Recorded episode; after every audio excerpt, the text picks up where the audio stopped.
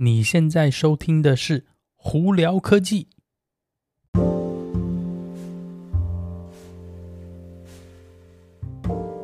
嗨，各位观众朋友们，大家好，我是胡老板，欢迎来到今天的《胡聊科技》。今天台湾台北时间五月二十九号啦，星期一。我呃，台台北这几天好像是要台风哎，不过。好像晚到了，原本是说昨天好像晚上就要开始，结果今天哎、大晴天哦，呃也而且也是热的半死。但是明天如果台风真的到的话，哎、那可能大家出门在外就要呃经常带雨伞，也要小心注意安全啦。好了，那今天有哪些新闻要在这里跟大家分享呢？首先哦，苹果呢，哎、这几天有一些。新闻出来了，而之前呢，我不知道大家有没有印象，是说苹果的二零一五到二零一九年的这个笔电呢，它的那个键盘哦，就是蝴蝶式的这个 butterfly 的那个 keyboard 的那设计呢，导致了很多，比方说很容易坏掉的状况啊，而且一些有的没的。蛮严重的，就是维修的问题哦。那那个之前呢，就是有用户呢就集体控告苹果，说这个东西本来就是瑕疵品，你还拿出来卖，导致大家花了一大堆钱去维修。那现在这个这个法庭上的案子呢，有一个初步的结果了，是呃加州的这个法庭呢同意了苹果的这个算是一个呃和解方案哦，他们会拿出。看五百五千万美金的资金来做和解哦，那这个东西呢，目前还没有实际的，就是说，比方说每个人会拿到多少钱啊，以及你如果是有自己掏口袋花钱来做维修的话，会不会苹果也在那个给你这个更多的这个应该算是这个解和解金吧？那那个之前呢，我有碰过类似的状况，就是如果是有这种。集体控告的这个状态的话，通常你可能拿到的钱不会太多，可能几块钱、十几、二十块钱美金这样子哦。呃，但是这个苹果这个东西呢，五千万美金他们拿出来做这件事情就，呃，我想呢，据我了解啦，苹果应该是会依照他们的贩售的这个呃系统里头的这个资料呢，并且跟那个每一个买曾经买过他笔电，在那段时间曾经买过他笔电的这个用户联系哦。并且呢，给你一个就是，呃，应该算是申请这些这个和解金的方案哦。呃，到时候如果我们有任何这个资料的话，再跟大家分享哦。好，那在另外一个传，呃，苹果的传闻是 iOS 十七，呃，应该是这在初步呢，可能会在 WWDC 在开始面发布嘛。那那个他们这里就有一个说法是说，哎，很可能呢会让 iPhone 变成一个就是。呃，没有用的时候，就或者在充电的时候，变成一个算是一个桌上型的这个，应该是，我们英文讲说 smart display，就是智能的这个荧幕哦。呃，比方说你可能横过来以后呢，就有点像那个 Apple Watch 的手表一样，就是横过来在充电的时候，它不是会好像变成一个小的这个算是时钟吗？那他们是希望是说，呃，iPhone 手机你如果横过来在充电的时候，它上头可能会比方说。呃，就是给你一些天气预报啊，或者是你再下来的这个那个行事历等等之类，让它变，而不是说纯粹的荧幕，就是好像没有用途哦。呃，当然这个是取决于说你如果横着在充电的时候啦。那现在这个是传闻，呃，但是照我的逻辑来判断的话，这个是非常有可能做到的功能，因为真真的就是这样嘛。你如果是比方说无线充电，你如果架在上头，你反正手机也不会动，那为什么不直接把它这个荧幕来？给它一些用途呢？不晓得大家是怎么想的。好，另外一个我觉得这个新闻蛮有趣的是，大家有没有听过我们英文讲做 orbital microwave？呃，也就是呃在外太空呃要打一个呃应该算是呃微波到地球来。那这个东西是要干嘛？是要用来发电哦。那这个真的科技其实早在二零一五年呢，日本呢就有在测试过一个系统，是它用一个呃微波呢，从五十公尺以外的距离呢，打到一个从发那个发波器打到一个接收器，用它来发电。那他们在二零一五年测试的时候是成功的这个传送了一点五 k 瓦的电量哦，呃，那大部分就是可以热水壶烧热水的这个电量啦。然后呢，呃，基本上就是在远距离就是提供电。那他们是想怎么做呢？是想要在外太空发电，并且经过这个微波这 o r a l Microwave 呢，把这些电能打回到地球，当做一个发电的系统在做使用啊。那为什么会想这样做？是因为一方面是，其实你如果想想，你如果把太阳能板放在外太空的时候呢，它其实可以二十四小时在那边发电。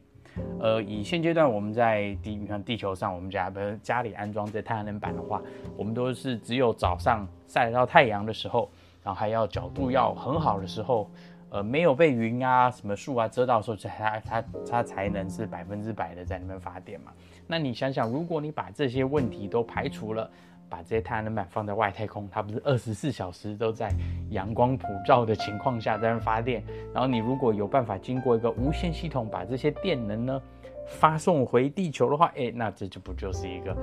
发电厂的一个概念吗？那当然了，这个说是这样子说啦，咱们现在目前评估这个科技呢，你如果要是呃设计出一个一 g i g a w 的系统的话，哎，目前的哎造价不菲哦。可能要七十亿美金哦，这个数字非常非常高。但是你如这样想想，你如果真的有办法把这个东西，呃，这科技达到某个程度的话，哎，其实是一个蛮不错的一个概念哦。这个其实就有点像很多科幻小说里头里头讲的一些东西哦。好，那再来我们聊一聊呃电动车的新闻吧。那这个周末呢，其实在美国这边最大的一个那个电动车新闻是福特跟特斯拉要合作了。福特跟特斯拉怎么合作呢？从二零二五年开始呢，福特的车子上头的充电的接头要全部使用特斯拉的 TPC 接头。对，你们大家没有听错，福特要从 CCS 把它换成 TPS 接头。那它应该还会再附一个转接器，就是你如果到 CCS 充电站的话，还是可以使用哦。那这个东西为什么是一个非常大的新闻？是因为突然一下。也就表示说，福特的全车系的电动车哦，二零二五年以后呢，可以使用特斯拉的超级充电站啊。对，你突然一下呢，诶，它的整个全部车系呢增加了，呃，特斯拉充电站，也还有可以使用 CCS 充电站情况下，其实以福特的车主的观念来讲，我到哪里都可以充电了。这个东西真的是非常非常好，而且大家以那个电动车现阶段的这个产业来讲的话，呃，我想。应该是公认是特斯拉的超级充电站，真的是，呃，目前是最完善的。所以福特这样子一做，哇，这个就表示说，在未来的福特的车子呢，呃，那个充电呢，应该问题会减少不多不不少哦。所以呢，呃，有兴趣的朋友们，他们现在目前说二零二五年以后开始哦，呃，简单来说就是特斯拉的系统。会在福特上使用，包括呃付费方式啊，充那个还有一些很便捷的，就直接把那个充电器、充电桩的那个充电座插上去，就直接可以充电的概念是一样，而不需要经过当下你可能还要去呃什么把你的信用卡拿出来，或者是把你的手机拿出来去呃开启这个充电哦，它应该全部都是无缝接轨的自动系统哦，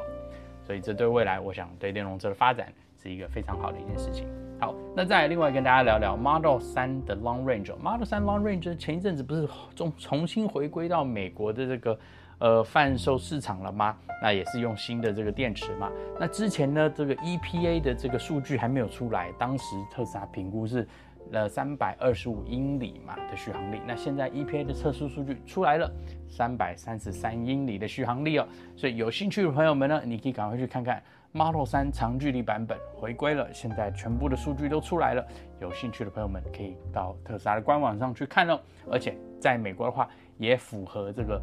七千五百块钱的这个联邦补助哦。好，那你最后呢，跟大家聊聊 Model Y。Model Y 呢，哎，最近这个比较尖锐的网友朋友们有注意到，在美国有一批车子。从 Fremont 出来的车子呢，哎，开始上头是用 Hardware 四点零了，哎，但很多人就会想说，哇，Hardware 四点零要出来了，那我是不是应该要把我的订那个车单延后啊，或者怎么样呢？以现阶段的这个特斯拉的软体还有使用呢，其实 Hardware 三点零跟 Hardware 四点零，你会完全感觉不到差别。因为他们 Hardware 四点零只是把一些摄像头啊一些东西改掉，它并没有是说把它的软体跟着一起改到说去利用 Hardware 四点零去可能是增加它的功能。那当然未来呢会不会是有更新是让它的车子功能变好呢？呃，这个应该是吧。只不过以现阶段呢，你如果是想要买车子比较有一点折扣呢，或者现在需要车的朋友们，Harvard 三点零跟 Harvard 四点零其实对你来说不会有太大的差别，而且也不会是因为说，呃，你车子 Harvard 四点零呢，呃，有之前旧的 Harvard 三点零车就是不能开或开的那个。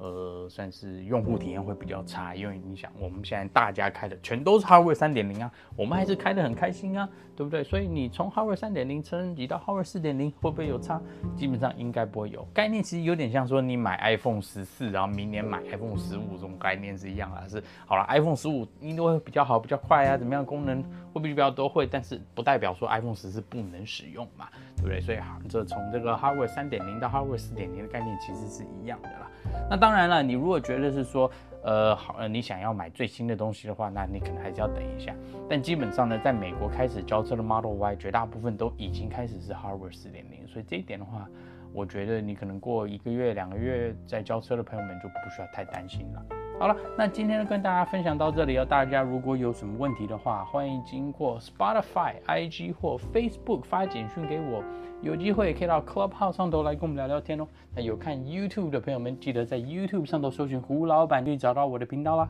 那今天就到这里，我是胡老板，我们下次见喽，拜拜。